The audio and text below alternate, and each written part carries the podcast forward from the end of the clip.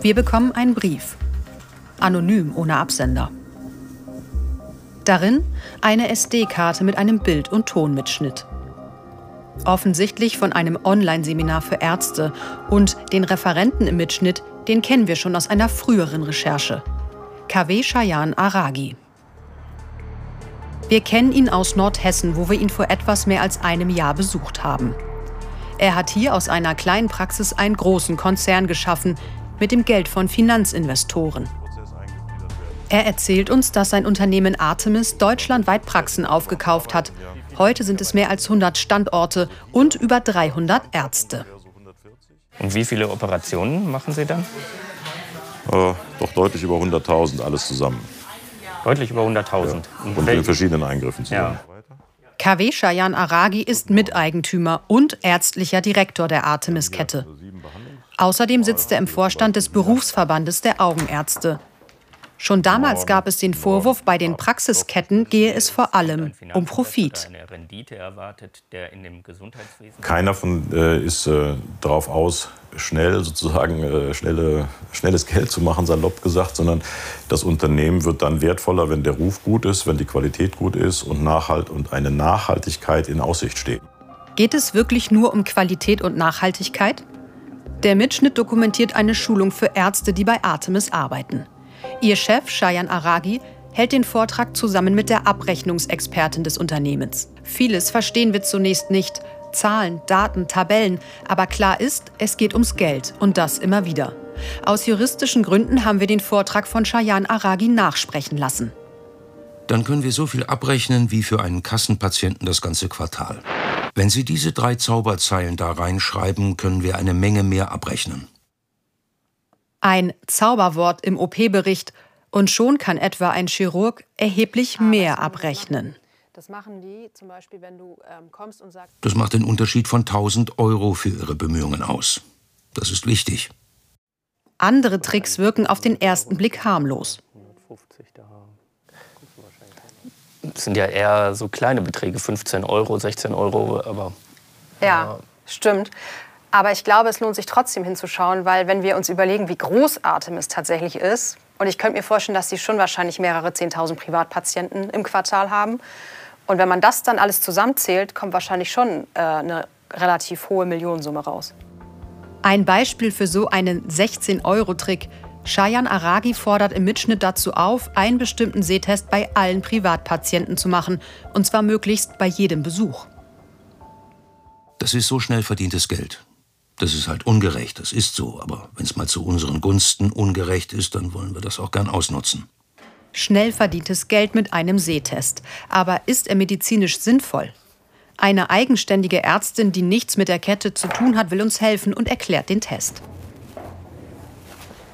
Achten Sie mal drauf, während Sie den Punkt fixieren, ob die Linien gerade oder krumm sind. Die sind alle gerade. Die Augenärztin sagt uns, sie mache den Test nur bei Patienten ab 50 und wenn es Vorerkrankungen in der Familie gibt. Sonst macht es eigentlich keinen Sinn, das jedes Jahr wieder zu machen. Nein, so sehe ich das. Bei einem anderen Test aus dem Seminar geht es um die Pupillenreaktion. Ich trenne mit der Hand beide Augen, dann beleuchte ich zuerst das eine Auge und schaue, wie die Pupille reagiert. Eine Standarduntersuchung, recht schnell gemacht. Kann sie dafür ein zusätzliches Honorar verlangen? Eigentlich kann ich dafür nichts berechnen. Das heißt, Sie würden da, wenn Sie einmal in die äh, Pupillen leuchten mit der Taschenlampe, nichts extra abrechnen?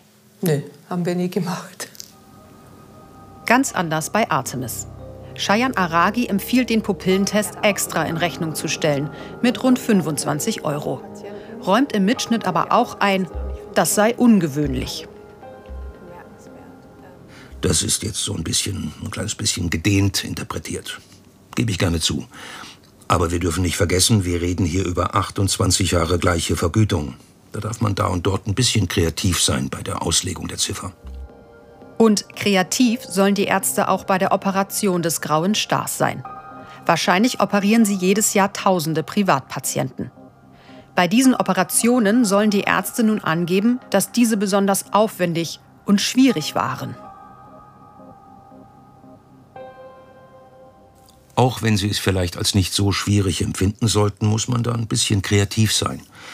Und weil man da nicht immer dran denkt, haben wir für die wesentlichen Standardsituationen Punkte aufgeschrieben, die man aufschreiben kann. Denn für jede OP gibt es dann fast 250 Euro mehr, als für den Regelfall vorgesehen ist. Das ist unser Weg, wie wir uns so ein bisschen den Inflationsausgleich wiederholen können. Aber machen seine Ärzte das mit? Halten sie sich an solch fragwürdige Anleitungen? Wir treffen einen Augenarzt, der bei Artemis an einem solchen Seminar teilgenommen hat. Er möchte nicht erkannt werden, befürchtet persönliche Nachteile.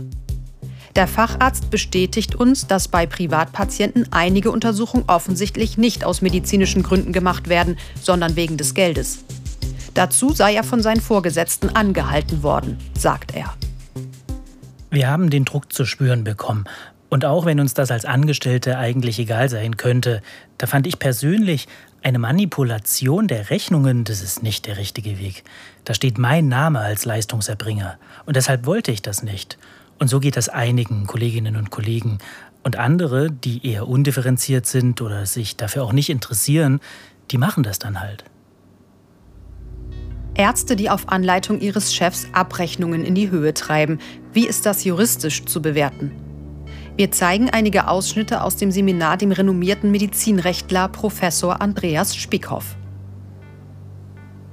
Das ist ein Seminar, das teilweise Abrechnungsmaximierungsmöglichkeiten ausschöpft, aber zu einem wesentlichen Teil auch darüber hinausgeht und äh, Abrechnungen den Ärztinnen und Ärzten empfiehlt, die eindeutig nicht mit der Gebührenordnung für Ärzte kompatibel sind und die dann eben, wenn man das so praktiziert, eindeutig dazu führen, dass ein Betrug vorliegt, ein Abrechnungsbetrug, und zwar einer in einem sogenannten besonders schweren Fall mutmaßlich ein Millionenschaden.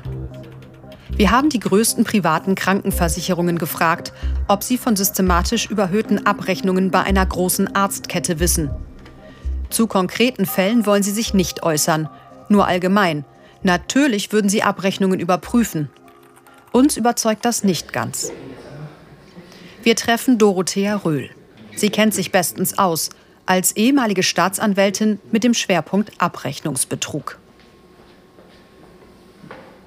Aus meiner Erfahrung weiß ich, dass die privaten Krankenkassen auch nicht besonders rege sind im Anzeige erstatten oder Hinweise geben. Die ehemalige Staatsanwältin räumt ein, Ermittlungen in solchen Fällen seien sehr aufwendig. Aber hätte sie dieses Seminar auf den Tisch bekommen, wäre sie aktiv geworden. Riesen äh, Schweinerei eigentlich. Ne? Das äh, äh, dass auf diese Art und Weise unglaublich Geld generiert wird und tatsächlich der Nachweis wahnwitzig schwierig ist. Auf eine Interviewanfrage hat KW Shayan Aragi nicht reagiert. Sein Unternehmen teilt aber schriftlich mit. Die Artemis-Gruppe handelt in Übereinstimmung mit geltenden Gesetzen. Und weiter? Erbrachte Behandlungsleistungen sind korrekt zu dokumentieren. Die Ärzte entschieden allein aus medizinischen Gründen, wie behandelt wird. Gegenteilige Behauptungen sind falsch und entbehren jeder Grundlage. Tatsächlich wissen wir nicht, was konkret abgerechnet wird und auch nicht, wie es in anderen großen Arztketten abläuft. Aber klar ist, Finanzinvestoren erwarten eine hohe Rendite. Sie kaufen Praxen, weil sie Gewinn machen wollen. Und den zahlen die Versicherten.